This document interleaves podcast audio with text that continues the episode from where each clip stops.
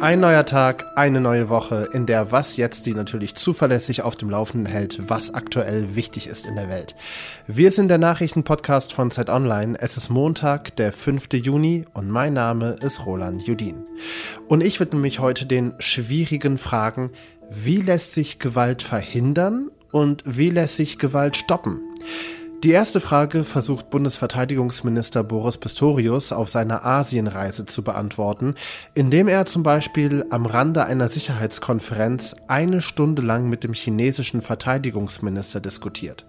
Was dabei herausgekommen ist, hören wir gleich.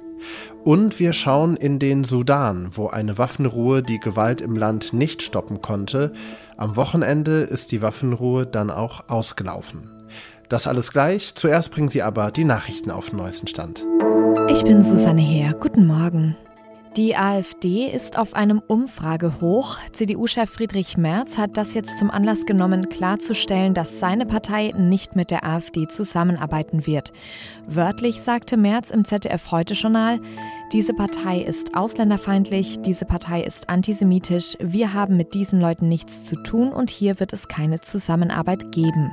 Im ARD Deutschland-Trend hatte die AfD zuletzt mit 18 Prozent mit der SPD gleichgezogen. Heute beginnt die zweitägige Apple-Entwicklerkonferenz WWDC. Traditionell gibt Apple auf der Konferenz bekannt, welche Softwareneuerungen im Herbst veröffentlicht werden. Auf Twitter kündigte Apple eine neue Ära an. Fachleute gehen davon aus, dass Tim Cook ein neues Produkt vorstellen wird, und zwar eine Virtual Reality Brille. Sollten sich die Gerüchte bestätigen, will der Konzern damit den Bereich der sogenannten Mixed Reality neu definieren. Redaktionsschluss für diesen Podcast ist 5 Uhr. Alle internationalen Experten sind sich einig, dass äh, die kommenden Dekaden äh, hier im Indopazifik maßgeblich gestaltet werden. Und äh, Europa und Deutschland und die westliche Welt sind gut beraten, äh, sich daran zu beteiligen und vor allen Dingen zu Kooperationen mit den richtigen Partnern zu suchen. Und auch dafür bin ich hier. Das hat Verteidigungsminister Boris Pistorius gegenüber dem öffentlich-rechtlichen Hörfunk gesagt. Pistorius reist gerade durch Asien. Gestern am Sonntag war er beim Shangri-La-Dialog in Singapur. Das ist die bedeutendste Sicherheitskonferenz in Asien. Vor allem jetzt haben viele interessiert auf die Konferenz geschaut, denn die Spannungen zwischen China und westlichen Partnerländern wie Taiwan, Japan oder den Philippinen wachsen. Welchen Einfluss will und kann da ein deutscher Verteidigungsminister haben? Darüber spreche ich mit Jörg Lau, außenpolitischer Koordinator der Zeit. Moin. Hallo Roland, Grüße aus Jakarta. Genau, du reist gerade mit Pistorius, bist jetzt gerade in Jakarta in Indonesien angekommen mit ihm. Ähm, schauen wir zurück auf die Konferenz gestern. Welche Botschaft hatte er denn da für die Teilnehmenden? Also es kam ihm erstmal darauf an zu sagen, Deutschland interessiert sich für diese Region. Deutschland äh, erkennt, dass wir da auch massive Interessen haben an der Freiheit der Seewege. Der, der Welthandel äh, ist ohne diese äh, Seewege hier in der Region undenkbar. Auch deutsche Waren schippern hier durch. Und deshalb interessiert es uns sehr, ob hier die Spannungen wachsen. Und wir wollen dazu beitragen, dass die beigelegt werden auf friedlichem Wege. Provokant gefragt, hat das die Leute auf der Konferenz interessiert? Also vor allen Dingen vom Hintergrund, dass der chinesische Verteidigungsminister auf der Konferenz gestern eine klare Warnung an die USA in der Taiwan-Frage ausgesprochen hat, da konnte ja Pistorius hautnah miterleben, wie sich der Konflikt dieser beiden Großmächte anfühlt. Genau, ja, also Deutschland ist hier keine Macht im Sinne äh, militärischer Macht. Ähm, Deutschland ist aber sehr wichtig als Wirtschaftspartner. Also man möchte gerne sehen, dass Deutschland sich engagiert, ähm, um hier zu helfen, die Konflikte zwischen den Großmächten äh, nicht eskalieren zu lassen, friedlich beizulegen, Mechanismen zu entwickeln, in denen man ähm, jenseits von dieser Eskalation, die alle befürchten, äh, miteinander klarkommen kann. Zwischen Boris Pistorius und seinem chinesischen Counterpart, dem Verteidigungsminister Li Shangfu, gab es gestern auch ein sehr ernstes und auch langes Gespräch. Eine Stunde hat es gedauert am Rande des Gipfels. Denn vor ein paar Tagen haben das Nachrichtenmagazin Der Spiegel und das ZDF veröffentlicht, dass China ehemalige Bundeswehrpiloten angeworben hat, damit die chinesische Kampfflieger ausbilden. Für Pistorius ist das ein No-Go. Ich habe deutlich gemacht, dass ich erwarte, dass diese Praxis un unvor uns unverzüglich beendet wird äh, und habe ihm klar gemacht, dass er sicherlich nicht äh, amüsiert wäre, wenn ich das meinerseits probieren würde. Jörg, auch wenn ich es erahnen kann, ähm, kannst du mal erklären, was ist darin problematisch, wenn deutsche Ex-Soldaten chinesisches Militärpersonal ausbilden? Ja, das ist ein Problem nicht, weil man befürchtet, die, dass die denen das Fliegen beibringen. Das können die Chinesen auch ähm, selbst lernen, sondern das können die auch schon. Das Problem bei diesem Engagement ist, dass man befürchtet, dass die auch Geheimnisse verraten über die Technik oder über Taktik und Strategie. Sagt Jörg Lau, außenpolitischer Koordinator der Zeit. Ich danke dir. Danke, Roland.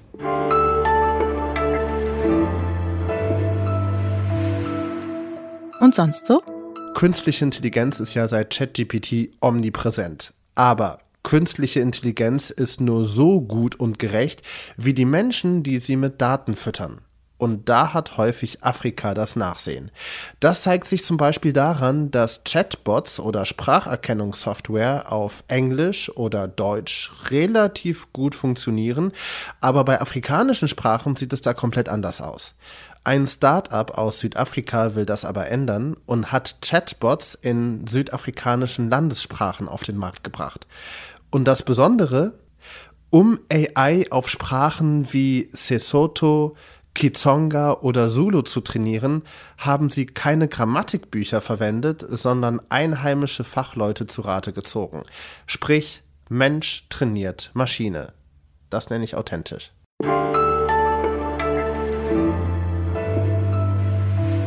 Wie sieht's eigentlich im Sudan aus? Mitte April, also noch gar nicht so lange her, da haben die sudanesische Armee und die paramilitärische Gruppe Rapid Support Forces zu den Waffen gegriffen, um sich in den Straßen der Hauptstadt Khartoum und anderen Orten im Land blutige Kämpfe zu liefern. Rund 1,2 Millionen Menschen wurden dabei vertrieben.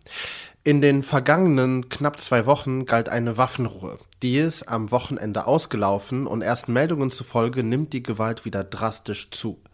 Andrea Böhm, Afrika-Expertin der Zeit, sag mal, was hindert denn die Armee und die Rapid Support Forces daran, die Waffenruhe zu verlängern oder sogar auch einen dauerhaften Waffenstillstand auszuhandeln? Naja, was sie, sie, daran hindert, ist der Glaube, dass sie das immer noch militärisch gewinnen können. Und der Zusammenbruch der letzten Waffenruhe, also es gab ja inzwischen unzählige, keine hat gehalten, keine wurde respektiert. Aber auch der Abbruch dieser Gespräche zu einer Waffenruhe, die ja im saudi-arabischen Jeddah geführt worden sind, Abbruch von seitens der Armee, haben aktuell ganz einfach damit zu tun, dass die Armee ganz offensichtlich versucht, jetzt nochmal in einem großen Push die Rapid Support Forces aus Khartoum zu vertreiben oder sich zumindest militärisch in eine Position zu bringen, in der sie dann in Gesprächen eher Bedingungen stellen könnte.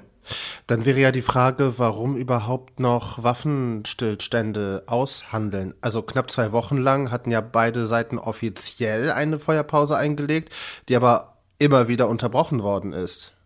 Naja, man muss es natürlich immer wieder versuchen. Es versuchen verschiedene Akteure. Die Gespräche in Jeddah sind vor allen Dingen unter Federführung der USA und Saudi-Arabiens gelaufen. Andere natürlich die UN, die EU drängen immer wieder darauf, denn eine Waffenruhe ist die erste, der erste Schritt dazu, überhaupt wieder humanitäre Hilfe an Millionen von Menschen liefern zu können. Vor allen Dingen natürlich auch in der Metropole Khartoum, wo entsetzliche Zustände herrschen. Ich meine, da liegen Leichen auf den Straßen. Die Nachrichtenagentur AP hat gerade berichtet, dass in einem Waisenhaus seit Beginn der Kämpfe wahrscheinlich über 60 Kinder und Kleinkinder gestorben sind, weil sie schlicht und greifend verhungert sind oder keine Medikamente mehr bekommen haben. Also diese Waffenruhe braucht man unbedingt, um endlich den Leuten wieder ähm, was liefern zu können. Und deswegen ist das natürlich, davon abgesehen auch wäre es der erste Schritt, um dann in einen Waffenstillstand und eventuell in politische Gespräche überzugehen. Zu Beginn der Kämpfe Mitte April im Sudan, da haben viele Beobachter und auch Journalistinnen davon gesprochen, dass der Konflikt ganz Ostafrika erschüttern könnte und deswegen der Konflikt so schnell wie möglich gelöst werden sollte. Jetzt heute, sechs Wochen später, sind wir ja einer dauerhaften Lösung nicht wirklich näher gekommen. Also wie stark siehst du Ostafrika bereits erschüttert? Ich denke mal, die Region ist erschüttert allein durch die Flüchtlinge. Also ein großer Flüchtlingsstrom, ein größerer Flüchtlingsstrom hat sich aus der Region Darfur, in der auch heftigst gekämpft wird, das übersieht man immer ein bisschen, weil wir auf Khartoum gucken, Richtung Tschad in Bewegung gesetzt. Der Tschad hat schon Hunderttausende Flüchtlinge aus den früheren Kriegen in Darfur aufgenommen. Das ist ein sehr armes, sehr fragiles Land. Da droht auch eine humanitäre Katastrophe. Da setzt demnächst die Regenzeit ein. Wenn die Straßen im Schlamm versinken, kann man die Leute da nicht mehr versorgen. Wir erinnern uns vielleicht, dass es bis vor kurzem noch in einem Nachbarland des Sudan in Äthiopien einen verheerenden Krieg in der Region Tigray gegeben hat. Wir haben also jetzt sozusagen das zweite größere Land in der Region, das durch einen militärischen Konflikt massiv destabilisiert worden ist. Und die Region befindet sich im besten Falle im permanenten Notfallmanagement jetzt. Also leider keine guten Aussichten für Ostafrika. Andrea Böhm war das Afrika-Expertin der Zeit. Danke dir sehr herzlich. Danke dir. Und das war was jetzt für diesen Montagmorgen. Heute am späten Nachmittag, da begrüßt sie hier meine Kollegin Azadeh Peschman mit dem Update. Mein Name ist Roland Judin. Starten Sie gut in die Woche.